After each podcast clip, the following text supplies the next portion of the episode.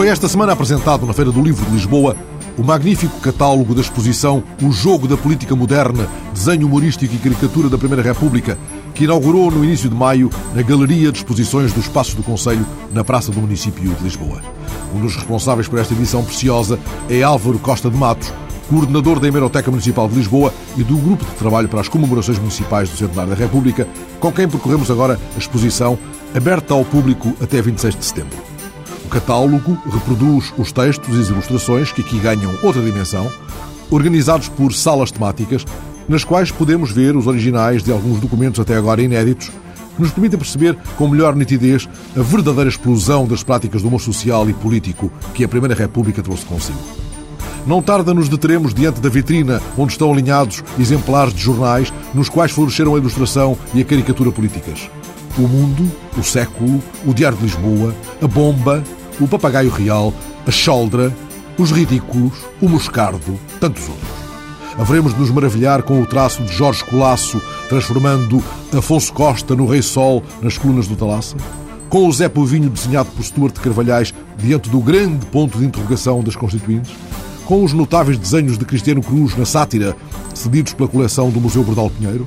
Com o desenho de Hipólito Colombo, mostrando no suplemento ilustrado do século em 1912 como a República fechou a imprensa a sete chaves atrás das grades? Com Silva Monteiro, ilustrando nos ridículos a passagem de Sidónio Pais na barca de São Pedro? Ou com o tédio alfacinha desenhado por Jorge Barradas no século cômico em fevereiro de 19? Já passámos, entretanto, pelo vídeo onde correm, em oito minutos, sob a narração de António Cunha, imagens cronologicamente alinhadas da importante galeria de ilustradores e humoristas da Primeira República. Agora deixamos que Álvaro Costa de Matos nos revele tudo isto que estava guardado dos nossos olhos no poço sem fundo do acervo da sua Hemeroteca Municipal de Lisboa. Nós sabíamos que havia muito material uh, pouco conhecido e, portanto, mergulhámos literalmente nas coleções da Câmara Municipal de Lisboa, nomeadamente da Hemeroteca Municipal, do Gabinete Social Ciponenses, do Museu Bordal Pinheiro e da Biblioteca Museu República e Resistência. E, portanto, nós folheámos e pesquisámos e investigámos toda a imprensa da época e, portanto, daqui resultou uma seleção, uma primeira seleção de milhares e milhares de caricaturas. É claro que nós depois tivemos que cortar e cortar e fizemos sucessivos cortes deixámos fora algum material interessante, mas a ideia foi hum, diversificar a, escolha e mostrar uh, coisas pouco conhecidas, fugir um bocado àquilo que se conhece, não é? Isso também nos permitiu encontrar uh, alguns desenhos inéditos no Museu Bordal Pinheiro, aliás, estão aqui expostos, desta nova geração de desenhadores, como desenhos de Correia Dias, Francisco Valença, do próprio Stuart, do Manuel Gustavo Bordal Pinheiro, há alguns desenhos que nunca foram mostrados, inclusive eles foram restaurados a propósito para esta exposição, estão no catálogo, bem como algumas peças da coleção da Época Municipal de nomeadamente relacionadas com a censura entre 1917 e 18, e portanto também trouxemos isso para a exposição, mostrar essas provas também não eram do conhecimento público. Isso reforça a ideia de que esta não é uma exposição de exaltação da Primeira República. Esta exposição, na Galeria dos Passos do Conselho, mostra-nos, por exemplo, que a Primeira República censurou alguns dos seus melhores criadores. É um tema recorrente, não é? Aliás, nós podemos verificar isso na segunda sala quer eh, na, na, República Velha, quer eh, depois em força durante uh, o período sidónio, quer depois no período posterior, na nova República Velha, o tema da censura é um tema recorrente, não é? É claro que o regime, do ponto de vista teórico, cria um, um quadro legal muito liberal, mas depois na prática há imensas medidas, imensas práticas que impedem o, o o livre exercício da liberdade de imprensa. E, sobretudo, a questão é complicada na altura da guerra, em que se cria um regime prévio de censura, como nós podemos verificar, e, portanto, a imprensa foi bastante eh, penalizada com esse exercício, que só depois da morte de Sidónio será aligerado. E as publicações mais vergastadas por essa vigilância eh, da censura à época eram aquelas que não escondiam um pendor monárquico ou eram todas elas, as republicanas inclusive? Não, sobretudo aquelas publicações monárquicas, como, por exemplo, o jornal O Ridículo, que era um jornal, não era um jornal eh, monárquico de cur, mas era um jornal com alguma proximidade ao ideário monárquico, e isso percebe-se facilmente nos desenhos, alguns caricaturistas que colaboram neste jornal são monárquicos e, portanto, é um dos jornais mais afetados, como outros, mas de uma forma geral, quer a imprensa monárquica, por um lado, quer a imprensa anarcossindicalista, são, sem dúvida alguma, os jornais mais fortemente perseguidos pela ação da censura durante este período. Mas há ilustradores que surgem em vários jornais e cruzam-se, muitas vezes na mesma redação, ilustradores de várias proveniências ideológicas e de várias trincheiras. Sim, isso é uma característica muito interessante deste período. Os caricaturistas, os ilustradores, os desenhadores, independentemente da sua orientação ou da sua afinidade política ou das suas opções políticas, muitas vezes cruzam-se, colaboram em em jornais que podem, inclusivamente, ter um programa político diferente das suas opções individuais.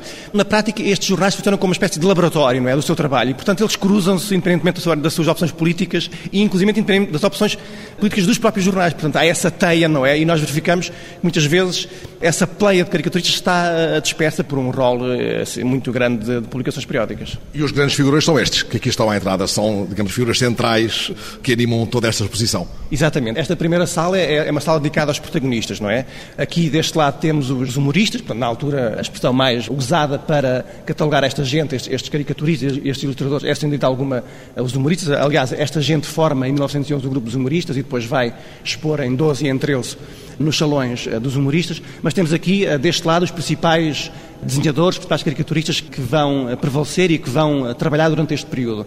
É interessante notar aqui duas escolas, não é? Temos, por um lado, aqueles desenhadores ainda marcadamente influenciados pelo traço do Bordal, não é? Como, por exemplo, é o caso do Alonso, do Hipólito Colombo, o caso do Leal da Câmara, do Jorge Classe, onde essa escola oitocentista, marcadamente influenciada pelo Bordal, está muito presente, aliás, isso nota-se no traço deles, e depois temos esta nova geração de desenhadores, não é? Muitos deles até bastante críticos da própria regime republicano e com opções políticas completamente diferentes. Estou-me lembrando do Almada Negreiros, não é? Daquela direita monárquica bastante pura e dura na altura. Temos aqui o Almada, temos, aqui, temos ali o Stuart, temos aqui o Leal da Câmara, o Américo Nunes, um Jorge Barradas, um Correia Dias, um Cristiano Cruz, portanto, esta nova geração de desenhadores, como, como disse há pouco, eles estão aqui também todos juntos, não é? Até nos próprios salões, eles expõem os seus trabalhos de uma forma conjunta. E, portanto, temos aqui essa diversidade de traços que é uma característica muito interessante deste período. Do outro lado, temos os atores principais, portanto, os visados, não é? os principais vítimas, entre aspas, do seu traço uh, mordaz e sarcástico.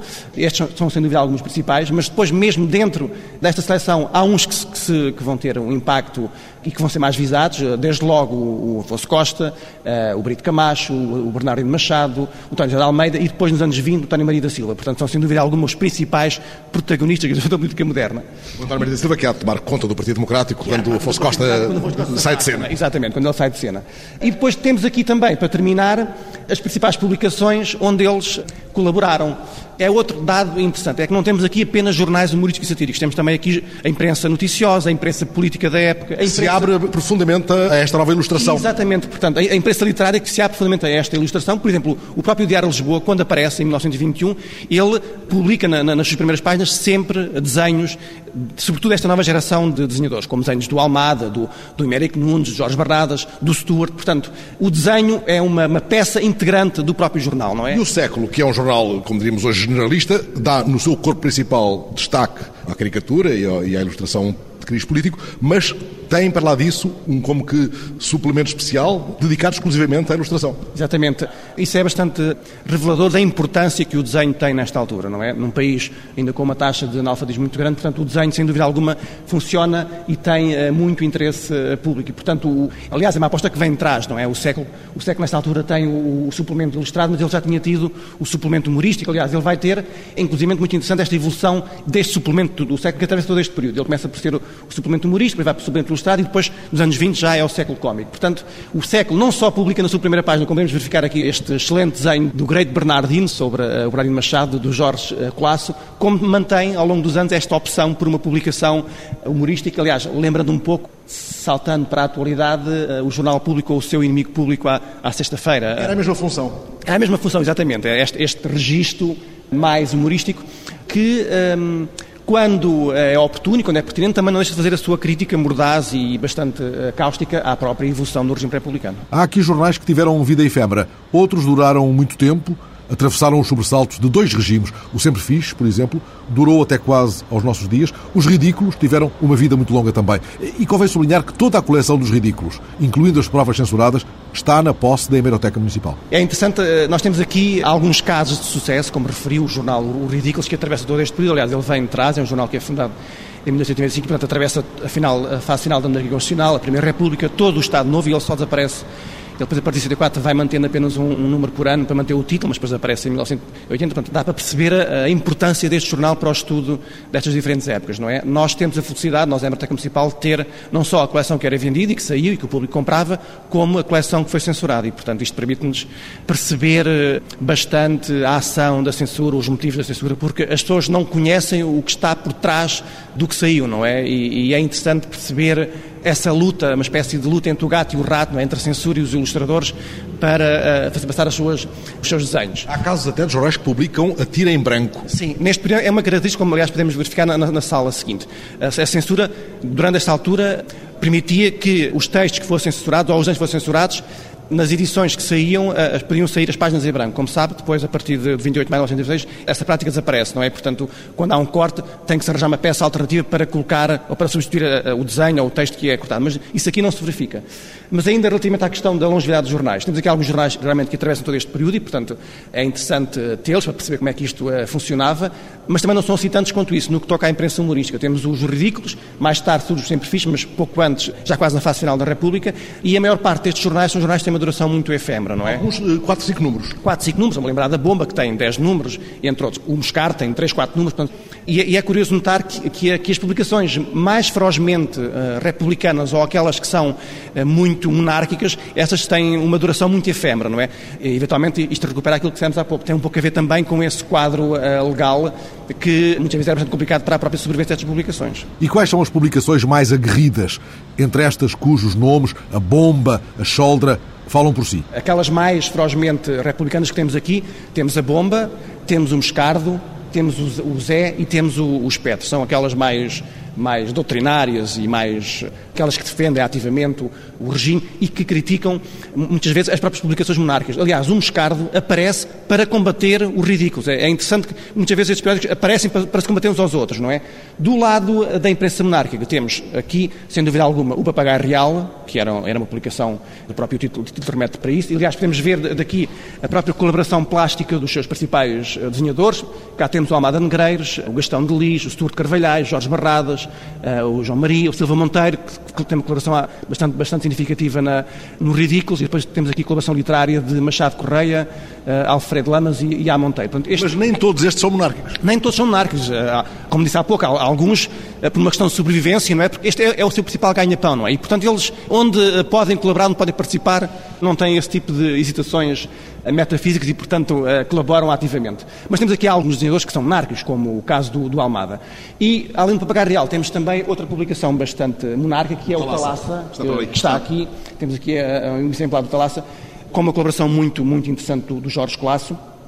E, portanto, eh, essas são talvez aquelas mais ferozmente eh, monárquicas. O Talaça assume eh, em título uma designação que tem alguma coisa de chalaça? Sim, ele brinca com a própria designação que era atribuída aos monárquicos, não é? Aqui há uma dupla finalidade neste título. Por um lado, esta, esta, esta tentativa de brincar com a própria depreciação negativa com a qual rotulava os monarcas. E, por outro lado, quando os republicanos uh, pretendiam ofender-se aos outros, chamavam-se talaças. E, portanto, há aqui também uma tentativa de se imiscuírem também dentro de, da, da, própria intriga política republicana, porque, como sabemos, se, se, há característica que atravessa este período é a, a intensa, a fervorosa luta partidária entre as diferentes opções republicanas, nomeadamente o Partido Democrático, o Partido Unionista e o Partido Evolucionista. E, portanto, quando um republicano queria ofender outro, chamava-lhe talaça. Era a pior designação que se podia... Era mais do que uma picardia. Era mais do que uma picardia, exatamente. E, portanto, Portanto, este, eu acho que este, este, título tem essa dupla finalidade, não é? Não só brincar com a própria depreciação que era usada para criticar os, os monárquicos, mas também essa intriga dentro do próprio movimento republicano. E nos jornais republicanos, partidariamente mais alinhados, durante a Primeira República, O Mundo ou A Luta, por exemplo, Há também esse espírito de trincheira? Sim, sim, é, é visível, percebe-se claramente, mas onde ela é mais visível é na imprensa monárquica, ou naquela imprensa uh, próxima dos monarcas. Por exemplo, um caso flagrante é, é o Jornal Ridículos. Não é? Nós diariamente percebemos essa luta entre as diferentes fações pela conquista do poder, não é? Agora, na, naqueles jornais, como é o caso do Mundo, na altura funciona como uma espécie de órgão do Partido Democrático, também é visível, sobretudo, essa crítica aos outros partidos que disputam o mesmo eh, arco eleitoral da época. O mundo era muito verrinoso nos textos, isso tem tradução também nas ilustrações?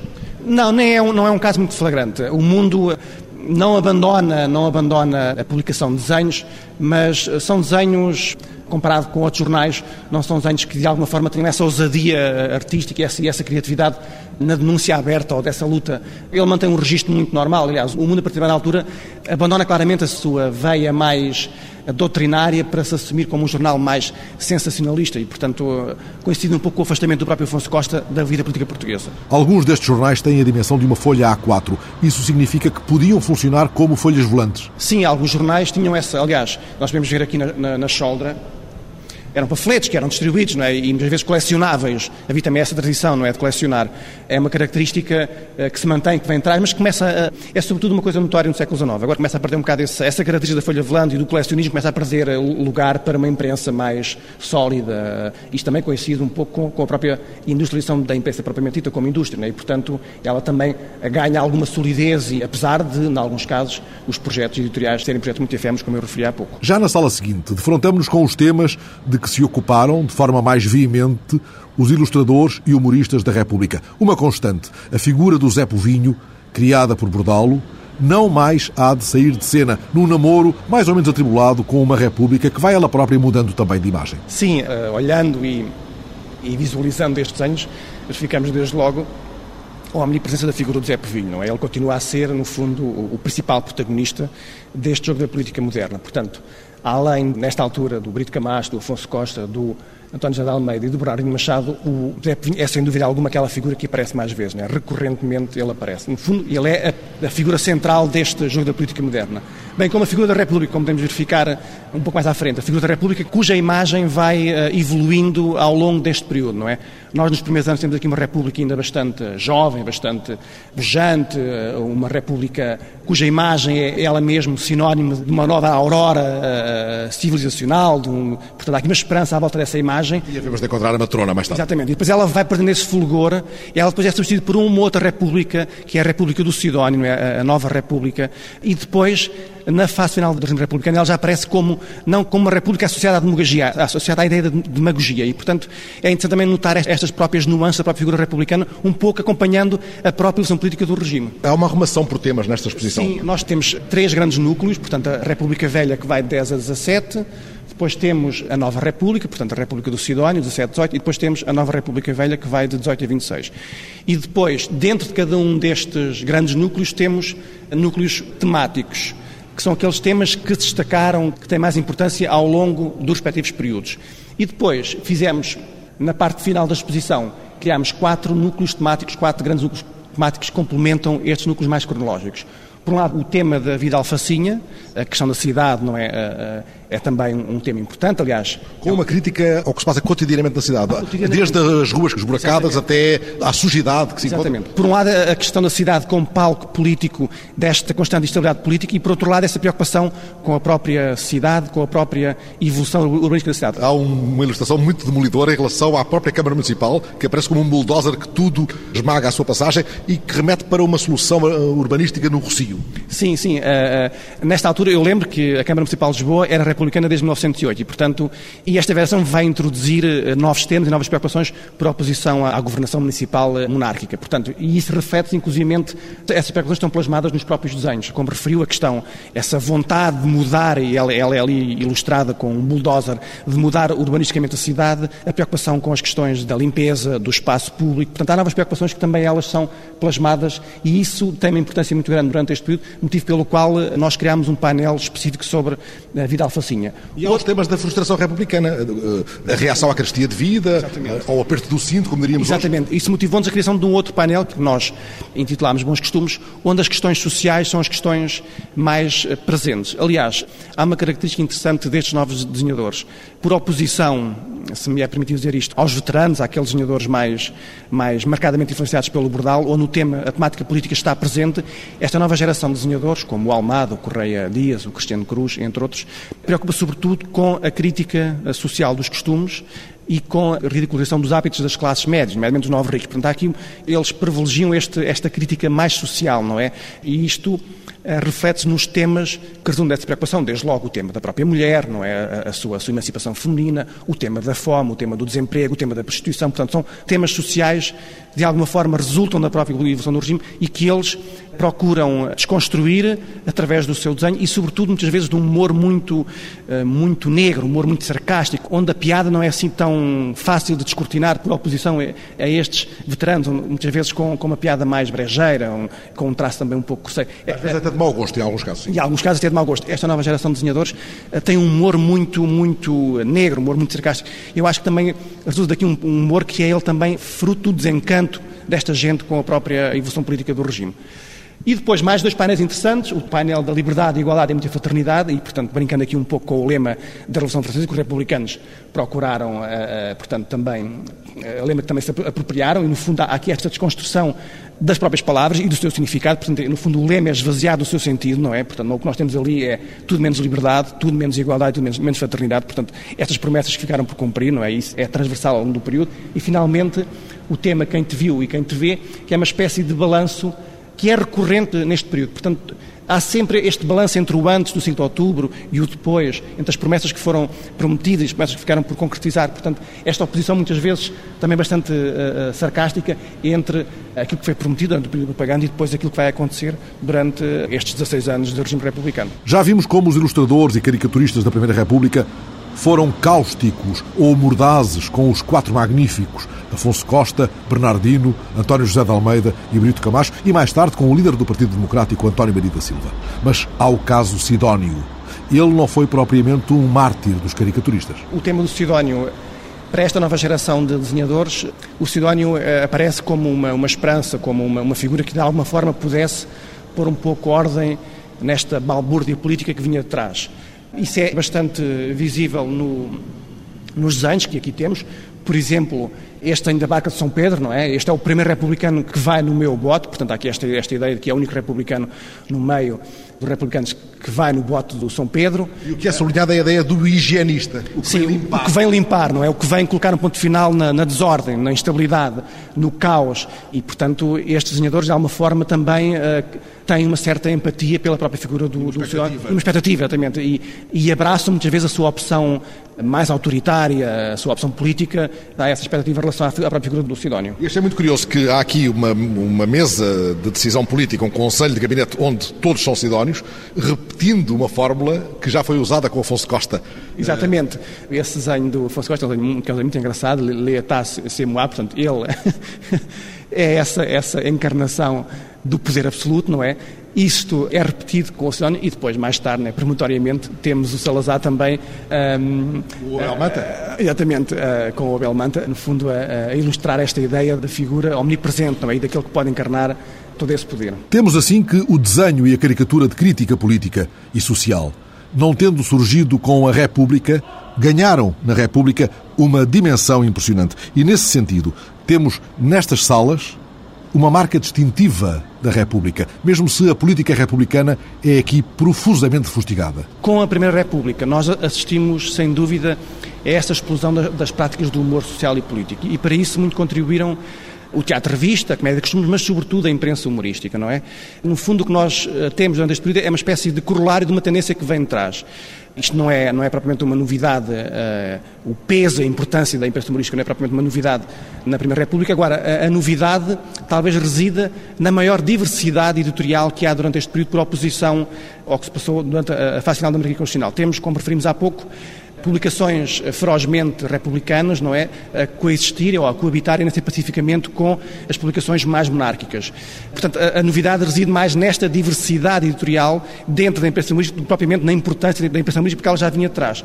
Outra característica eh, interessante, outra novidade, além desta maior diversidade editorial, é também esta maior eh, diversidade de traços, não é? Temos aqui eh, se no, século, no, final do século XIX eh, o traço bordaliano marcou profundamente o desenho humorístico, nós aqui temos uma maior diversidade também no traço, nos estilos, e isso é fruto desta opção, desta opção de ruptura protagonizada pelos novos desenhadores. Eu lembro que são estes novos desenhadores que vão trazer para Portugal o modernismo, as primeiras influências do modernismo artístico. Portanto, o modernismo artístico entra em Portugal eh, pela primeira vez através do humor, através do humorismo e através da caricatura. Outra novidade para completar, além da maior diversidade editorial e além desta coexistência de traços diferentes, não é, de estéticas diferentes, é, sem dúvida alguma, esta diversidade de temáticas, não é? A, a temática política, a crítica política mantém-se, aliás, e mantém-se, como, como eu referi há pouco, estes veteranos continuam a privilegiar no seu desenho a crítica política, isso é, é bastante visível, por exemplo, num jornal como o Ridículos, onde a crítica política é uma crítica bastante presente, mas depois esta nova geração de desenhadores, como eu referi há pouco, vai privilegiar, sobretudo, a crítica social dos costumes, não é? A temática social. Mas a política está aqui eh, como coisa dominante e isso explica também o título da exposição porque estes são os que fazem, de algum modo, também o jogo da política moderna. Uh, julgo que é uma, uma, uma expressão feliz. Nesta altura, a política é incontornável. E a política é, como diz o republicano na altura, a política é de todos, não é? No fundo, com isto, por oposição à política da monarquia constitucional, a, a esse rotativismo político, não é? Entre dois grandes partidos, no caso o Partido Progressista e o Partido Regenerador, e esse caciquismo que servir de suporte a essa política, os republicanos pretendem uma outra coisa. Pretendem uma política moderna, uma política que seja de todos. De alguma forma, pretendiam legitimar a superioridade moral do regime em relação à monarquia constitucional. Agora, na prática, a política não é de todos, não é? A política é um exclusivo dos republicanos. Portanto, dos não, que jogam. Dos que jogam este jogo da política moderna. Portanto, na prática, não era possível qualquer política e, portanto, isso também é visível no jogo da política moderna. E aqui estão os tais cortes que falámos, neste caso caso, um corte de primeira página. Exatamente, um corte de primeira página e, e repare como o jornal publica, uh, sai a primeira página com grande parte da sua primeira página em branco. Portanto, isto era o tal exercício que na altura ainda é possível. Isto, como eu referi, pouco depois da entrada Portugal na guerra, onde, portanto, é estabelecida a censura prévia à imprensa. Este é um corte flagrante, não é um corte de primeira página.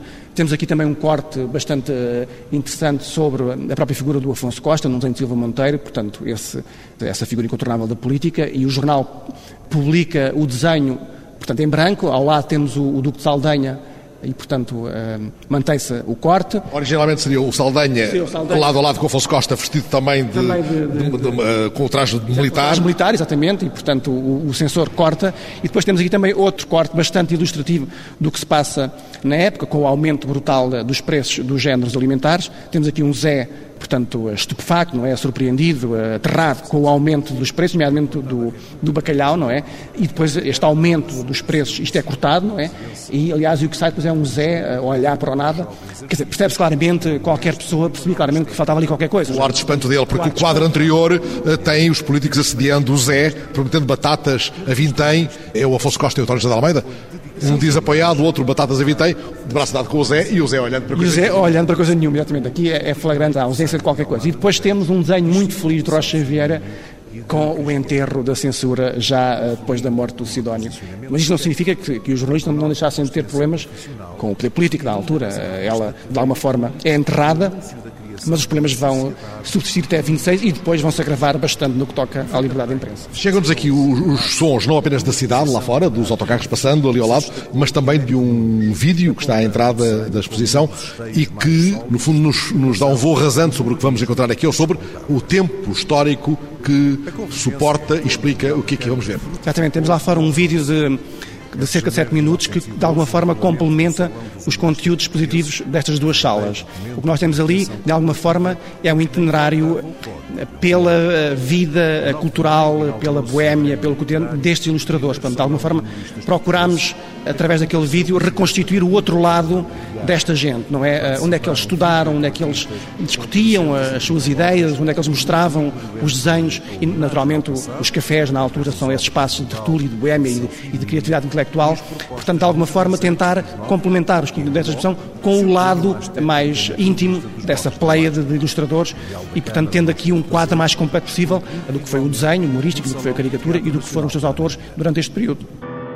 Em junho de 1913, de novo no Grêmio Literário, realizou-se o segundo Salão dos Humoristas com a participação de 29 artistas e 329 obras, vendidas a preço entre um escudo e 20 centavos e 40 escudos.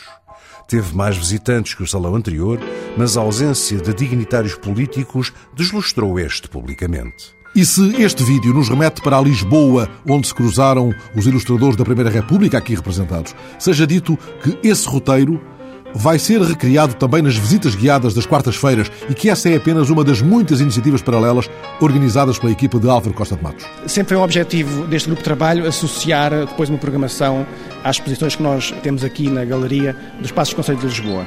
Esta exposição tem no âmbito do serviço educativo, visitas guiadas à exposição para todos os públicos, portanto, à quinta-feira, às 10h30 e às 15 horas, e aos domingos, às 11 e às 15 horas. Aliás, eu aproveito para lembrar o horário da exposição.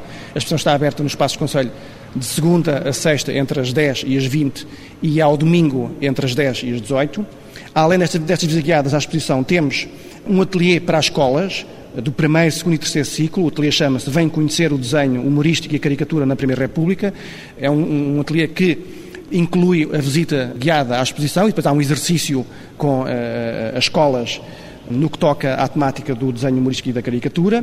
Temos também um roteiro patrimonial pela cidade, uh, que chamamos Os Humoristas de Lisboa na Primeira República, um pouco pondo na prática aquilo que é mostrado ali no vídeo, onde há uma visita guiada pela cidade que passa e que hum, revisita esses espaços que eram frequentados por estes desenhadores, às quartas-feiras, às 10h30 e às 15 horas, e tudo isto naturalmente é objeto de marcações prévias. Há também conteúdos digitais em alguns sites da Câmara Municipal de Lisboa, nomeadamente no site da Hemeroteca Digital, do Gabinete dos Alciponenses, da Rede Municipal de Bibliotecas de Lisboa e no Revelar Lisboa. Portanto, de alguma forma, as pessoas também podem ter acesso a estes conteúdos através destes sites. E depois, temos algumas atividades paralelas, recuperando alguns dos roteiros patrimoniais que já vinham atrás da outra exposição, mas como tiveram muito sucesso e de alguma forma estão relacionados com a temática da exposição, também continuam a ser eh, oferecidos a quem tiver interesse em participar nestes roteiros. E como retaguarda de toda esta atividade está a Hemeroteca Municipal de Lisboa, com o seu manancial de fontes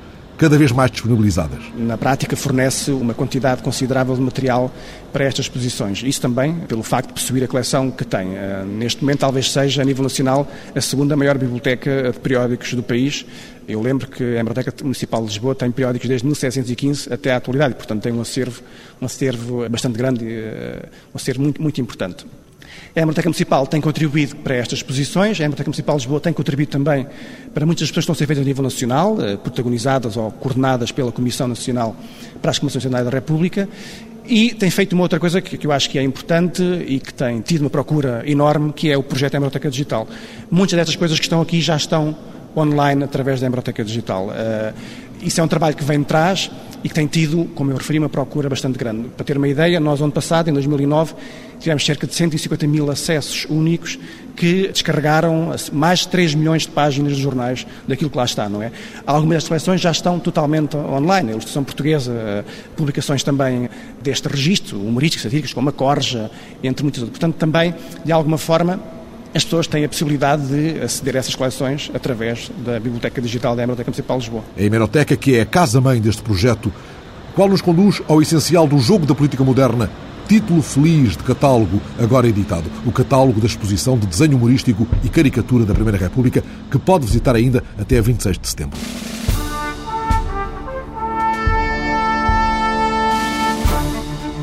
Uma outra exposição, inaugurada esta semana, vem lembrar-nos que a Primeira República se fez também pelo telégrafo, na expressão impagável de João Chagas. Trata-se da exposição Comunicar na República, 100 anos de inovação e tecnologia, que o Jornal da República visitou já no Museu das Comunicações e à qual dedicará em breve uma emissão. Lá está o telégrafo portátil de código Morse, concebido e aperfeiçoado pelo português Maximiliano Augusto Hermann, que transmitiu muitos dos telegramas trocados durante a Primeira República. E lá está também, por exemplo, a caixa postal, posterior em 1910, um receptáculo de metal que recolhia a correspondência para o Sud Express. Entretanto, já está nas bancas mais uma obra da série Álbuns da República, editada pela Tinta da China. Este novo álbum, organizado por Maria Alice Samara e Tiago Batista, nossos convidados em próximas edições, mostra-nos os cartazes na Primeira República. Da programação do centenário para esta semana, destacamos o colóquio Literatura Portuguesa e a Construção do Passado e do Futuro, é uma organização da Comissão Nacional para as Comemorações do Centenário da República que reúne já a partir de amanhã e até dia 26, quarta-feira, investigadores portugueses e brasileiros no Salão Nobre da Reitoria da Universidade de Lisboa. A coordenação do colóquio é das professoras Helena Buesco e Teresa Cristina Cerdeira. Decorre, entretanto, também a partir de amanhã e também até quarta-feira, mas agora na Faculdade de Ciências Sociais e Humanas da Universidade Nova de Lisboa, o colóquio Repúblicas e Participação Popular. Para amanhã, segunda-feira, o tema do colóquio é Movimentos Sociais e as Repúblicas. A sessão de amanhã começa às 5 da tarde com uma intervenção de Inês Fonseca sobre republicanos e operários em Aljustrel. Segue-se Sónia Ferreira, que vai tratar o 18 de janeiro em Almada, uma memória épica, após o que Paulo Godinho apresenta uma comunicação intitulada República, Ditaduras e Revolução, os refugiados da Raia de Chaves com a Galiza. Na sessão de terça-feira o tema é os militares, a guerra colonial e a democracia, e na quarta-feira estão previstas várias intervenções sobre organização popular e democracia. Todas as sessões começam às 5 da tarde na Sala Multiusos 2, na Avenida de Berna 26C, em Lisboa. Terça-feira, dia 25, inaugura no Convento de Santo António, em Loulé, a exposição Menos Cabeçadas e a Primeira República no Algarve, que pode ser visitada até novembro. Na quarta-feira, inaugura na Biblioteca Nacional, em Lisboa, a exposição 1910, o Ano da República. E na quinta-feira, às seis e meia da tarde, inaugura na Galeria do Diário de Notícias a exposição A República nos Jornais, uma iniciativa da Control Invest com o apoio da Comissão Nacional para as Comemorações do Centenário da República. O Jornal da República está de novo no quiosque da rádio, de hoje a oito dias, a esta hora.